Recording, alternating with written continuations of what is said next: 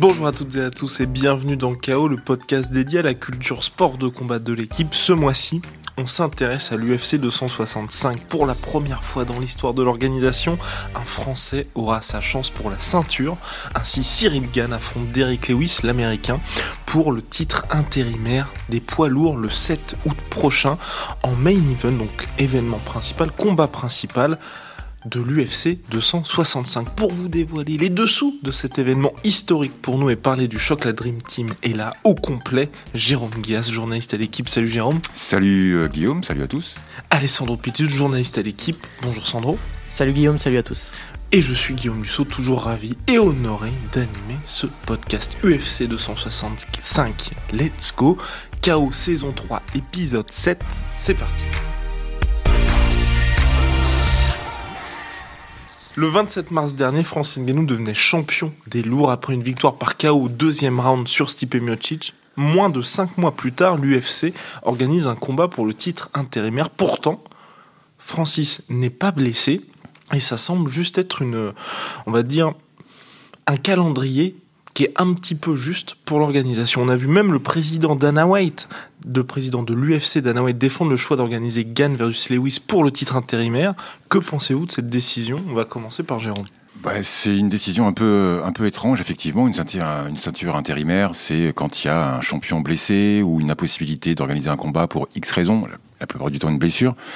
Là, ça survient cinq mois après le, titre de Francis, c'est très étonnant, et notamment parce que la catégorie des lourds est restée euh, bah, très longtemps ces dernières années euh, sans, euh, sans combat avec, le, avec la ceinture en jeu.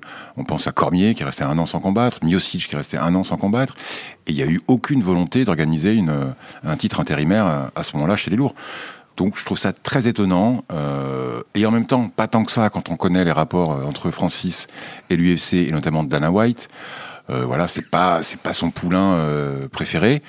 Bon, voilà, je, je, trouve ça bizarre. Ça me paraît un peu euh, ça me paraît un peu prématuré d'organiser une, une ceinture intérimaire. Je pense que c'est juste un, moyen de pression, comme, comme tu viens de, un peu de le dire. C'est un, moyen de pression contre Francis Ngannou, tout simplement parce que juste après son titre, euh, Dana White a voulu très rapidement organiser justement un match pour le titre avec Francis Ngannou. Francis Ngannou, déjà, était pas forcément d'accord pour refaire un combat pour le titre aussi rapidement. Euh, Dana White voulait un combat pour le titre trois mois après. Francis Ngannou ne voulait pas. Euh, ils n'ont pas réussi à trouver, on va dire, d'accord sur la date. Ça a été refusé trois fois par Nganou, qui a refusé trois fois des combats. Il voulait combattre plutôt en septembre. Mhm. Dana White lui a dit le dernier, je te fais une dernière proposition en août. Il a refusé. Donc c'est aussi un moyen de pression pour l'UFC. Et c'est vrai, comme tu l'as dit, que Dana White est pas forcément euh, entretient pas forcément des rapports extraordinaires avec Francis Ngannou. Il y a aussi la question de l'argent qui revient constamment euh, lors de ces combats. Francis Ngannou a fait deux trois sorties pour dire que euh, il comprenait pas pourquoi euh, il pouvait pas avoir un meilleur salaire alors qu'il était champion.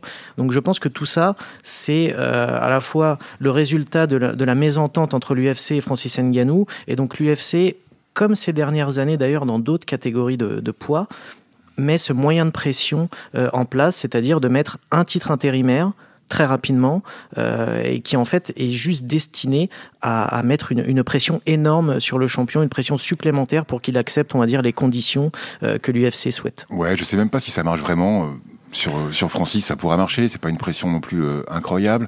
Lewis et Gann, c'était de toute façon les, les challengers oui, quasi officiels de, de, Francis. Là, Francis, il demandait à combattre en septembre. On fait l'UFC 265 en août. Bon, un mois, franchement, comme tu dis, là, c'est vraiment un coup de pression parce que attendre un mois, ça aurait pas changé grand chose. Peut-être aussi que euh, l'été est pas non plus euh, euh, vraiment sympa en termes de cartes pour, l'UFC. Là, c'était l'occasion d'avoir un gros combat dans la catégorie reine. Au cœur du mois d'août, voilà, pour, pour renflouer un peu les caisses. Et je pense que ça joue aussi parce que les cartes sont pas sont pas folles là pour l'été. Il leur fallait un main event d'envergure tout simplement parce que l'UFC a l'obligation de fournir un pay-per-view par mois.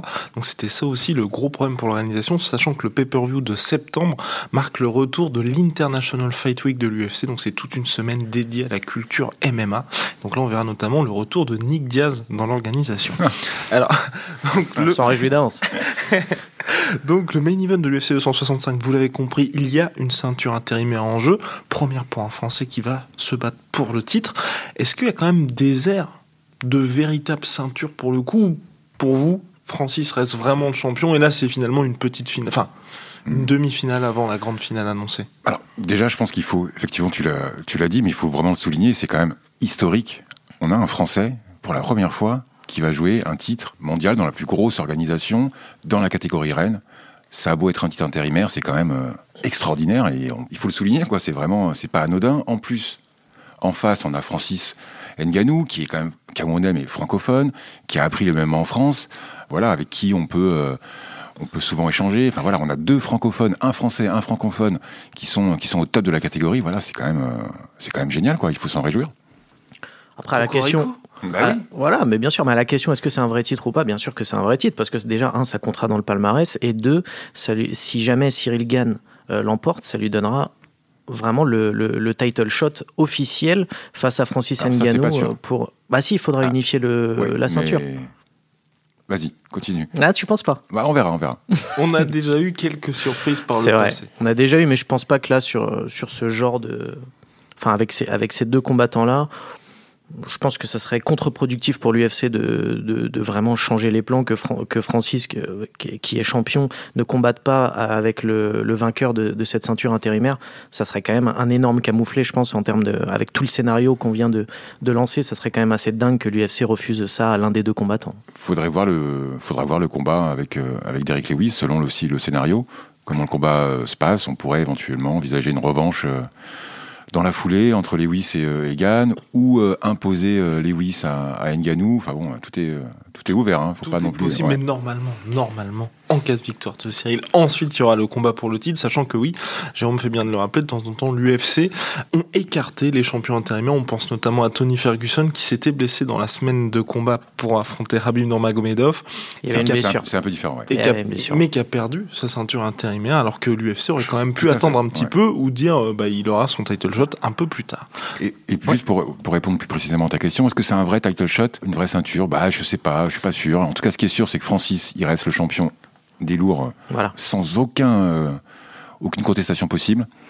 Euh, ensuite, en face de, de, de Cyril Gann, c'est euh, Derrick Lewis. C'est quand même, j'allais presque dire un second couteau. C'est un peu péjoratif, mais c'est le gars qui plafonne. En gros, il plafonne pour pour des title shots, quoi. Que ça soit intérimaire ou euh, ou pas. On l'a vu face à Cormier où il est venu juste pour euh, pour toucher son chèque, hein, très clairement, et pas faire grand chose. Bon voilà, donc c'est très très bien pour Cyril. C'est neuf combats MMA. Il a il a déjà cette chance, donc c'est très bien. C'est voilà, pas une vraie ceinture, mais c'est pas euh, pas du top, quoi. Derrick Lewis, numéro 2 de la catégorie, Cyril Gann, numéro 3. Parlons maintenant un petit peu de Cyril de la Roche-sur-Yon à Houston, Texas, puisque l'UFC 265 se déroule à Houston. 9 9-0 MMA depuis euh, bah, le début de sa carrière. Il débute dans la discipline en 2018, il débute à l'UFC en août 2019.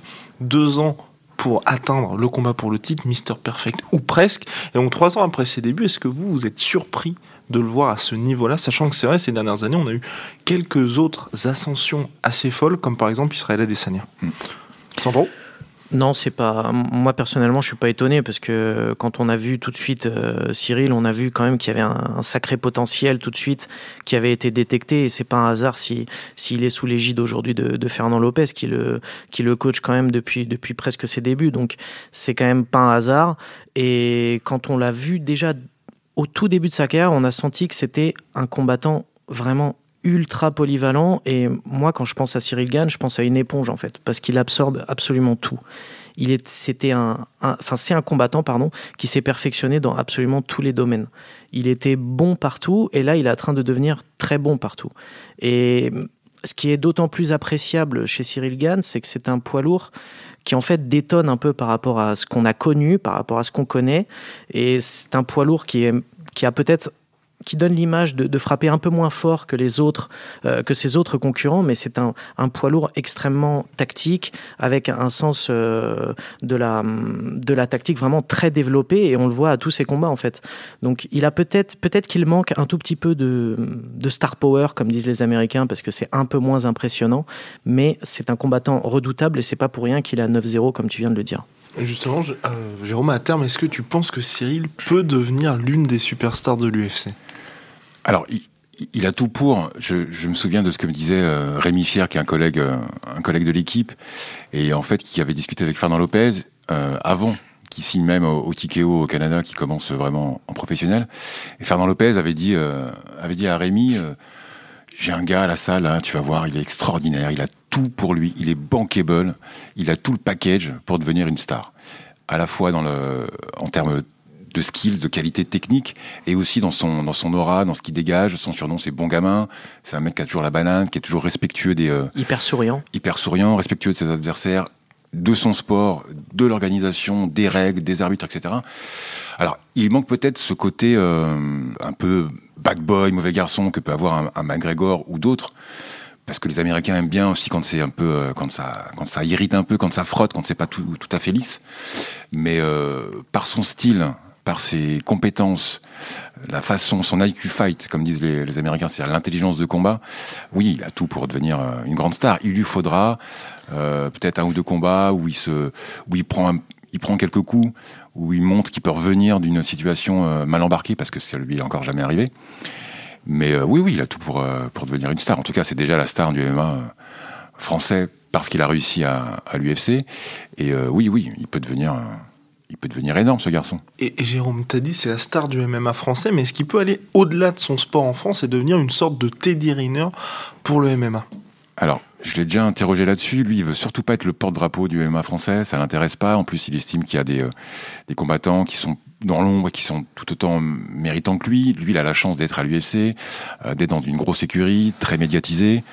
C'est pas son envie, mais ouais, je pense qu'il peut, euh, il peut dépasser ça. Il peut, il peut drainer pas mal de choses en France. Enfin, s'il est champion, on, va en parler euh, beaucoup plus qu'aujourd'hui. ça peut faire naître euh, des vocations, ça peut mettre un coup de projecteur sur le MMA en France, parce que malgré tout, depuis la légalisation, on n'en parle pas pas tant que ça. Il y a des, euh, meetings qui s'organisent. Il y a eu un gros événement à, Bercy, mais bon, c'est pas non plus encore euh, la folie. Après, c'est lié aussi à la pandémie de, du Covid, évidemment, mais euh, mais ouais, je pense qu'il peut, peut mettre un bon coup d'éclairage supplémentaire sur sur le MMA français. Ouais. Sachant qu'en plus, l'UFC se rapproche lentement mais sûrement de la France avec un événement prévu à Londres en septembre. Et Jérôme a des infos sur l'UFC Paris. Alors en tout cas, ça reste euh, la France et Paris restent vraiment une grosse priorité de l'UFC. Ça, ça a été confirmé euh, il y a quelques jours. Alors ça se fera sans doute pas euh, en 2021. Ça, c'est quasi acté, euh, mais plutôt premier semestre euh, 2022. Alors pas au début de l'année, je pense pas, mais vraiment dans le premier euh, premier semestre. Normalement, si tout va bien, si on si on a réglé ce problème euh, Covid, euh, bah, ça devrait ça devrait le faire. Alors peut-être pas avec Nganou ni Gann pour des raisons de pay-per-view évidentes, mais bon, en tout cas à suivre et a priori premier semestre 2022. Croisons les doigts. Et maintenant, place à l'adversaire de Cyril Gann, Derrick Lewis, l'américain, finalement DKO. Et puis, quoi d'autre hein Ah. Parce que bon, avant, avant de s'intéresser au style euh, de Derrick Lewis, est-ce que pour vous, ça a été une erreur pour lui d'accepter le combat face à Cyril Gann alors qu'il aurait pu peut-être attendre Francis Ngannou, sachant qu'en plus, il l'a dit, il va être payé autant pour voilà. affronter Cyril que, que la, le salaire la paye est la même. avoir. La oui. paye est la même, il l'a dit clairement. Et euh, quoi qu'on en dise, euh, Derek Lewis, c'est quand même un gars qui va chercher son chèque avant de penser au titre, je pense. Il l'a expliqué. Ouais, il l'a il Voilà. déjà dit. Hein. Il Ouais, m'a ouais. dit il me reste peu d'années pour euh, réussir Le à titre pour lui, le c'est euh, c'est euh, c'est presque bonus quoi. On dirait qu'il cherche pas à aller euh, forcément être champion, mais lui, il fait son, son petit bonhomme de chemin. C'est un très très bon euh, euh, combattant, mais bon voilà. Bon, je sais pas si moi je pense pas que c'est une erreur. Je pense qu'en fait il il calcule d'une manière un peu à la Derek Lewis, c'est-à-dire qu'il se dit bah je vais prendre ce chèque là, j'encaisse une certaine somme. Si je bats Cyril Gann, bah je, je réencaisserai probablement la même la, même somme euh, avec euh, Francis Ngannou. Donc euh, non franchement en plus c'est un combattant. Je pense qu'il il a besoin de combattre assez régulièrement. Euh, je pense que le, laisser sur la touche jusqu'en je sais septembre si jamais il avait accepté euh, d'affronter Ngannou et pas Cyril Gann pour le titre intérimaire, je pense que ça aurait fait assez long pour lui une aussi, longue période. Bon, il, il a combattu euh, Curtis Blade il y a deux mois. Ça aurait fait assez long pour euh, Derrick Lewis. On va en parler. C'est un combattant avec un physique un peu atypique. Donc voilà, je pense que combattre maintenant, c'est important aussi pour lui et pour sa condition physique. Et il le dit, la paye est la même, mais, et c'est pas un petit mais, avec la ceinture, le porteur de la ceinture intérimaire est intéressé sur les pay-per-view, donc il reçoit un pourcentage des ventes globales. Donc ça, ça change quand même pas mal de C'est choses. une motivation lui. pour lui, effectivement. C'est une motivation supplémentaire. Et donc face à Cyril Gann, donc on a Derrick Lewis. Sandro, c'est parti. À toi l'honneur pour cette superbe masterclass qu'on attend tous. Est-ce que tu peux un petit peu nous présenter son style assez particulier? C'est une, énorme responsabilité que, que, je dois endosser aujourd'hui. Tu vas y arriver, Sandro. Euh, pour, euh, pour décrire euh, Derek Lewis, je dirais que c'est un, un, combattant assez unidimensionnel. Je pense qu'on sera tous assez d'accord là-dessus. C'est évidemment un combattant qui, pour moi, est quasiment à l'opposé de, de Cyril Gann. C'est un profil vraiment très très très différents, ils n'ont pas grand-chose en commun. Euh, la grande force euh, de Derrick Lewis, c'est que c'est un énorme cogneur. Je pense que euh, derrière Francis Ngannou, ou en tout cas très proche de Francis Ngannou, il y a Derrick Lewis en termes de puissance. C'est un combattant qui utilise, on va dire, à 80%, 90% ses points pendant un combat de MMA. Donc, voilà, c'est un combattant qui est, on va dire, qui a un peu d'embonpoint, comme pas mal de poids lourds l'ont été ces dernières années. Je pense à Mark Hunt, voilà, c'est des, des physiques, Ouais, Cormier aussi. Voilà, Derek Lewis, quand on le voit à côté de Cyril Gann, on n'a pas l'impression que tous les deux ils boxent dans la même catégorie entre guillemets. Mais il ne faut surtout pas le sous-estimer parce que c'est un combattant qui a été constamment sous-estimé au cours de sa carrière à l'UFC, mais euh, c'est un combattant qui a très peu perdu, qui a le record dans cette catégorie euh, de, de KO, hein, 12 KO quand même, donc ce n'est pas n'importe qui. Après, les petits, enfin, les petits défauts, c'est peut-être même des gros défauts chez Derek Lewis, c'est que c'est un combattant qui manque un peu d'endurance. Je pense que quand il dépasse les trois rounds, quand il doit aller au quatrième ou au cinquième, c'est très compliqué pour lui surtout contre des adversaires qui le font bouger. La tactique contre lui, c'est de surtout ne jamais rester euh, dans une zone un peu euh, neutre où on ne bouge pas, où on échange des coups, parce qu'il est extrêmement dangereux. Euh, Volkov, le dernier adversaire de Cyril Gann, en avait payé le prix il y a trois ans maintenant. C'est un combattant qui manque un peu de tactique de, parfois c'est très brouillon. Voilà, il sait exactement quel est son point fort, c'est-à-dire et là je vais je vais citer Cyril Gann, il a une cacahuète magique. Donc voilà, il envoie la cacahuète magique dès qu'il peut. Et, euh, et dès qu'il touche, bah, souvent ça fait KO. Et le dernier, Curtis Blades, a fait une seule erreur alors qu'il il dominait totalement ce combat. Et il est tombé KO au premier coup. Donc, il faut faire très attention. C'est un combattant, c'est ce qu'on appelle un one punch knockout c'est un combattant qui met KO en un coup. Voilà. Ouais, il faut rappeler Derek Lewis, c'est donc 25 victoires MMA, 20 KO, donc 12 à l'UFC, 7 défaites, un non conteste. Euh, il a 80% de KO, 4% de soumission, ce qui n'est pas non plus. Euh, hein, on sait où est, sa, où est sa faiblesse et sa force, et 16% de décision. Voilà, c'est un. Effectivement, c'est un redoutable puncher. Cormier estime qu'il a plus de puissance que Ngannou, mais Cormier n'a jamais affronté Ngannou. Donc, Il n'a jamais voulu affronter. Voulu, donc on va laisser cette analyse à, Daniel Cormier. Mais oui, Derek Lewis, bah, je suis, oui, c'est très bien résumé par Sandro. Son style, c'est ça, quoi. C'est un style un peu erratique. On peut juste préciser qu'il aime mieux envoyer des high kicks qui sortent un peu de nulle part. il, il, les envoie assez bien, ça surprend toujours un peu. Il y a la foule qui fait oh parce qu'on s'attend pas à ce qu'il envoie les, les high kicks. Bon, ça n'a jamais fait beaucoup de beaucoup de dommages, beaucoup de dégâts chez l'adversaire. Mais bon, voilà, il a un peu de souplesse quand même. Il euh, faut s'en méfier. Mais messieurs, c'est exactement ça. Vous êtes en train de le sous-estimer là quand même, parce qu'il il est quand même numéro 2 de la catégorie, comme Sandro l'a dit, 12 KO en carrière à l'UFC, record chez les poids lourds, il a mis KO Alexander Volkov, il a mis KO Curtis Bates qui était auparavant numéro 3 de la catégorie. Il a battu Francis Ngannou. Il a battu Francis mhm. dans, en envoyant trois coups dans un dans un non combat de 15 minutes au bout de l'ennui. C'est ça qui est intéressant. Mais quel est son secret finalement, messieurs? Parce que Derek Lewis là, on a l'impression qu'à chaque fois ça enfin, tel que vous le présentez, ça arrive un petit peu par magie mais pour mettre KO tous ces bah, mecs là L'exemple de Volkov, l'exemple de Volkov est très bon face, au, face à Volkov, et d'ailleurs il prie Volkov d'une chance pour le titre euh, sur ce combat, hein, parce que Volkov y allait, y allait tout droit, il se fait, il se fait terrasser pendant trois rounds par Volkov, il reste 15 secondes, et il sort la cacahuète magique, et boum, il est un Volkov sur un seul coup, c'était euh, c'était incroyable. Donc voilà, effectivement, c'est ça, on le sous-estime pas, c'est que il est effectivement limité dans son jeu, par contre il encaisse, il encaisse très bien, il arrive vraiment à à déstabiliser son adversaire parce que il prend les coups, il bouge pas trop, il s'économise. Euh, il se protège bien, il a une bonne protection, et puis voilà, il sort. Et à l'inverse, il, il sait aussi bluffer. Des fois, il, euh, il c'est déjà arrivé que dans certains combats, euh, il bluffe, c'est-à-dire qu'il il fait croire qu'il a pris un coup énorme qui lui fait un mal de chien. Et, souvent, c'est déjà arrivé, un adversaire se rapproche et là, il envoie euh, un énorme euh, direct du droit qui, qui peut mettre KO n'importe qui. C'est, un combattant, euh, c'est un, c'est un peu un combattant extrêmement filou. Oui, C'est-à-dire il- qu'il il il sait jouer. Il, sait, euh, il est intelligent. Je, je- je parlais tout à l'heure de manque de d'intelligence tactique, ce qui est, ce qui est autre chose. Mhm. Mais c'est c'est un combattant extrêmement filou qui peut faire des petits coups comme ça pour essayer de surprendre son adversaire. Mais la grande qualité, au-delà du fait qu'il cogne extrêmement fort, c'est que c'est un combattant. Une demi-chance, c'est suffisant pour lui. Il saisit toujours la chance qu'on lui offre, tout le temps.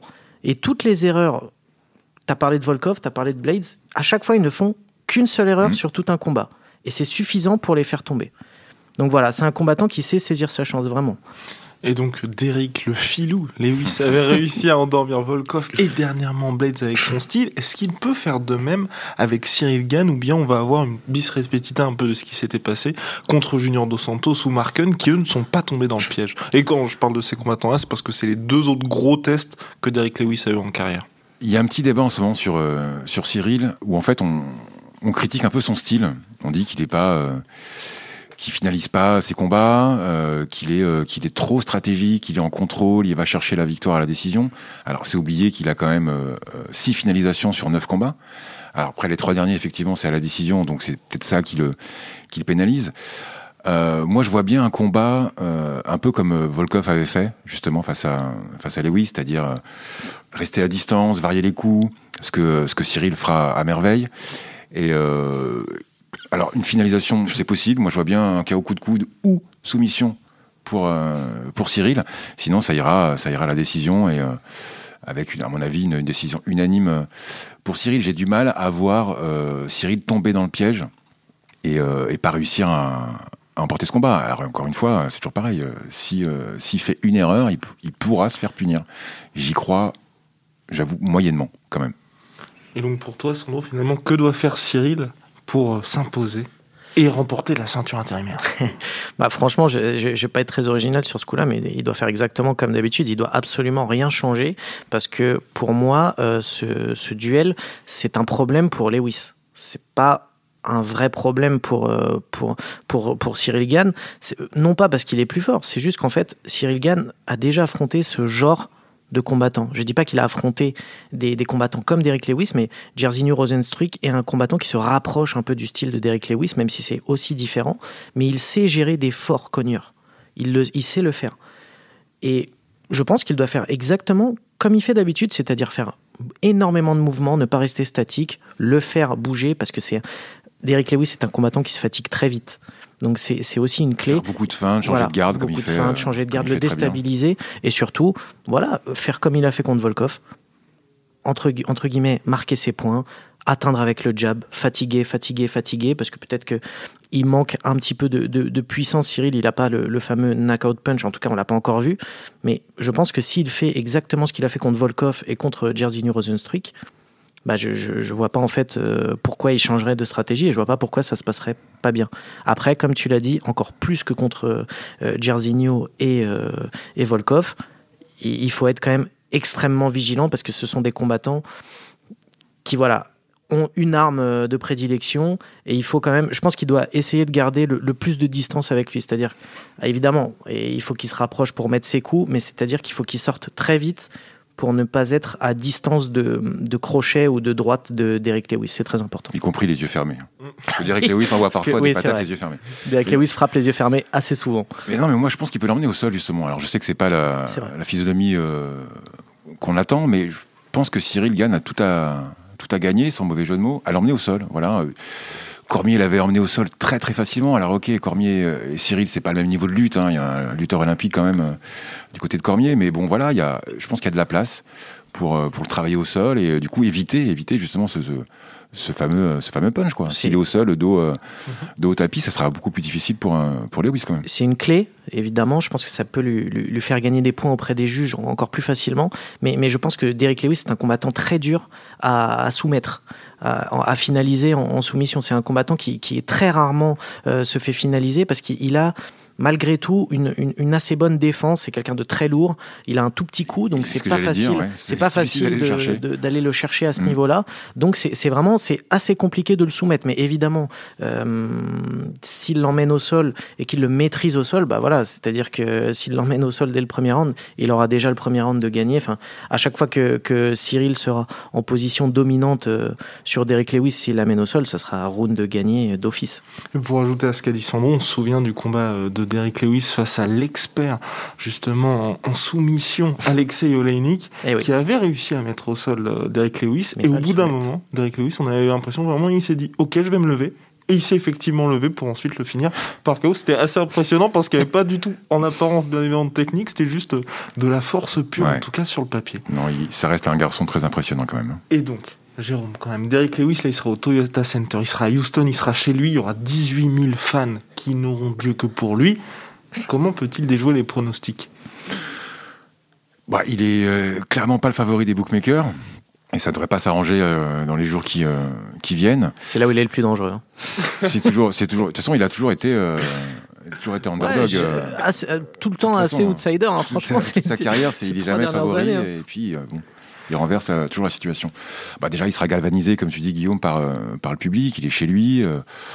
Et puis en plus, c'est un combattant qui, je crois, arrive assez bien à faire le vide et, à se motiver naturellement, qu'il soit joue à domicile ou à l'extérieur, c'est pas trop un problème pour lui. Il sait qu'il n'est pas qu'il pas forcément attendu. Il a 36 ans. Euh, c'est peut-être sa dernière chance ou avant-dernière chance pour aller chercher euh, chercher un titre, ça va le motiver. Il y a effectivement l'intéressement au pay-per-view, c'est quelque chose de très important euh, pour lui. On le rappelle, il, construit il construit sa vie d'entrepreneur de son propre corps en, tant qu'artiste martial. Donc voilà, ça va le ça va le motiver. Et Jules, je crois que c'est pareil, c'est comme Cyril, il n'a pas beaucoup de questions à se poser. Hein. Il faut, il faut qu'il s'économise, qu'il prenne pas trop de, pas trop de coups. Et encore, mais lui, il s'en fout hein, d'être dominé, euh, de perdre les deux premiers rounds, voire euh, les trois. S'il arrive à placer euh, sa patate, ça ira. Et de toute façon, c'est ça, je dirais sa seule chance. On n'aura pas un combat comme face à Francis Ngannou il se passera rien. Il pourra gagner à la décision en lançant deux pauvres high kicks et, une droite qui passe pas. Donc voilà, il va devoir y aller, placer son punch. Et, tout donner. Hein. Il n'a pas, pas grand-chose à perdre, Derek Lewis. Affaire à suivre en tout cas dans la nuit de samedi, à, du samedi à dimanche, du 7 au 8 août prochain. Donc là, on a deux possibilités finalement pour la suite. Un choc entre Francis Ngannou et Cyril Gann, et de l'autre, une revanche d'Eric Lewis, Francis, euh, Lewis Francis qui intéresse particulièrement Dana White. Selon vous, quel serait le meilleur combat pour le MMA en général en tant que sport? Franchement, honnêtement, c'est pas parce que c'est pas parce qu'on est français et que Cyril Gann est français qu'on va dire ça, mais honnêtement, pour le. on, ne pas. Alors, moi, en tout cas, je, je voilà, mais je dis je. Euh, mais euh, non, mais franchement, c'est le, combat qu'on aura envie de voir, c'est Cyril Gann, Francis Ngannou. C'est, enfin, Francis Ngannou. J'ai l'impression qu'il n'a pas vraiment de d'adversaire euh, qui, qui fait un peu on va dire fantasmer la foule parce que personne pour l'instant n'a réussi à, vraiment lui poser vraiment de problème. Alors, il y a eu Miocic évidemment, mais tous les autres ont l'air tellement en dessous, ou en tout cas partent avec un tel déficit, parce qu'ils ne peuvent pas proposer de, de solution pour battre euh, Francis Ngannou. Et là, j'ai l'impression qu'avec Cyril Gann, euh, et notamment les derniers combats le montrent, euh, ce sens tactique, ce, ce, ce, profil différent, bah, j'ai envie de voir ça face à Francis Ngannou. J'ai envie de voir ce combattant-là face à Francis Ngannou, parce que je, pense que son style peut être très perturbant pour des poids lourds, on va dire, un peu plus traditionnels, qui misent un peu plus sur la puissance. Voilà. Jérôme? Bah, ça, tient la route, hein, c'est sûr. Euh. non, mais sérieusement, c'est un combat qu'on a tous envie de voir, évidemment. Une vraie opposition. Euh, encore une fois, Cocorico, euh, ça serait super pour le MMA français de, de voir ces deux gars s'affronter. en plus, ils sont vraiment au top de la catégorie. À mon sens, aujourd'hui, c'est les, les deux meilleurs. Nonobstant, moi, j'ai pas forcément envie de voir tout de suite, euh, tout de suite ce combat. Et je, voilà, je suis un peu lourd là-dessus, mais moi, je veux, je veux voir Derek Lewis face à Francis. Moi, je veux la revanche. Euh, j'ai envie de voir ce combat. J'ai envie que, que Francis chasse ses démons euh, pour de bon et qu'il voilà, qu'il prouve qu'il a pas peur de, de, de s'en prendre une. En plus, alors là, c'est pas c'est pas forcément mon avis, mais enfin, je finis juste. Il y a aussi John Jones dans le. J'avais oublié dans le tuyau. Donc sans doute pour l'année prochaine, on verra. C'est encore une histoire très très compliquée de négociation avec euh, avec Dana White, avec l'UFC. bon, à suivre. Mais euh, je veux voir Lewis euh, face à euh, face à Francis Ngannou. Et je pense aussi que l'UFC pourrait peut-être faire durer un peu le plaisir d'avoir deux ceintures poids lourds pour foutre un peu le bazar dans cette catégorie, pour continuer à embêter un peu, euh, un peu Francis, pour lui mettre un peu plus de pression. Donc je vois bien, euh, je vois bien Dana White euh, dire bah non, écoute, Cyril garde l'intérêt merci, la gagne évidemment. Il fera peut-être un autre combat, on va voir qui on peut lui trouver. Toi, Francis, t'affrontes, t'affrontes Derrick. Si tu veux pas, bah ça va être compliqué pour toi. On voit. Voilà. Je pense que c'est une possibilité un peu filou pour le coup de, de l'UFC Dana White, mais bon, il, en est bien capable pour faire pour faire un peu durer le plaisir et, euh, et voilà éclater un peu cette catégorie qui pourrait euh, être vite scellée. Euh, parce que si voilà, le gagnant de Ngannou gagne, il peut, bah, il peut s'asseoir sur la catégorie pendant un petit moment. Mmh. À moins d'espérer une montée peut-être du champion light heavyweight, enfin des moins de 93 kilos, Yann Blakovic, qui a émis le souhait, pourquoi pas, d'aller chez les lourds. Ouais, ça serait compliqué pour lui. Je trouve qu'il fait vraiment le taf euh, chez les lourds légers. Euh, chez les poids lourds, ça risque d'être un peu plus compliqué. Moi, j'aime bien ce combattant, mais euh, Moi aussi, je pense qu'il ferait une petite erreur en montant. Attention de ne pas avoir les yeux plus grands que le ventre. Plus gros que le ventre, pardon. Alors, Gann versus Lewis. Finalement, qui gagne? Allez, boum, Sandro. Cyril Gann. gagne. Il l'a fait. Ouais, ouais, je l'ai fait. en 5 rounds, décision tout simplement décision unanime. Voilà. D'accord. Et juste, euh, je rebondis sur euh, pour la suite. Euh, la suite pour Francis et la suite pour Cyril, le combat qu'on veut voir, ça dépendra aussi pas mal de la physionomie effectivement du combat face à Derek Lewis. Hein. Si Derek Lewis se fait manger, bon, peut-être qu'effectivement il aura pas, il sera pas légitime à aller affronter Ngannou. Hein. C'est juste petite précision.